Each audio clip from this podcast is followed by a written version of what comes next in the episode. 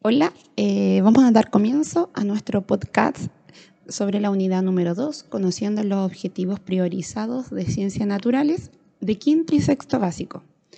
Bueno, mi nombre es Marlene Zapata Sepúlveda, tengo 36 años y trabajo en la décima región de los lagos, eh, comuna de Puerto Varas. Trabajo en una escuela rural llamada Hardy Minte Bart y esta es una escuela multigrado que está localizada en el kilómetro 25 hacia Ensenada. Eh, tengo alumnos de primero a sexto básico y son aproximadamente entre 25 y 26 niños ahora en la actualidad. Eh, el nivel que elegí en este podcast para trabajar en el fondo es de quinto básico y me enfoqué en el objetivo priorizado OA11 el cual se enfoca principalmente en explicar la importancia de la energía eléctrica en la vida cotidiana y proponer medidas para promover su ahorro y su uso responsable.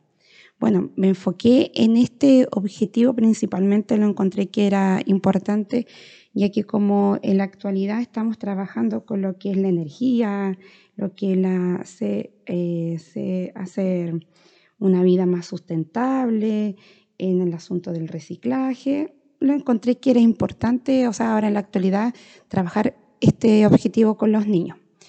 Eh, bueno, y las razones son muy obvias, ya que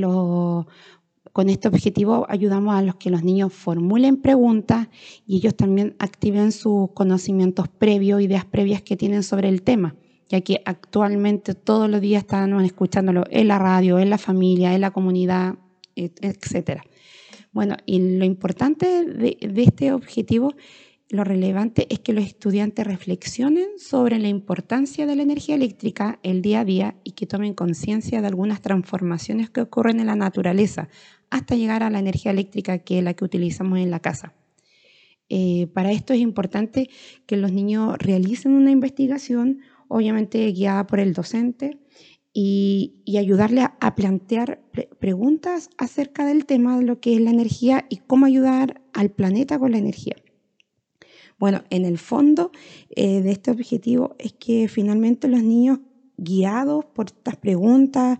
eh, se conversen con los compañeros, se acerquen a la comunidad, expongan esto y se propongan eh, medidas para el ahorro y uso responsable de la energía eléctrica.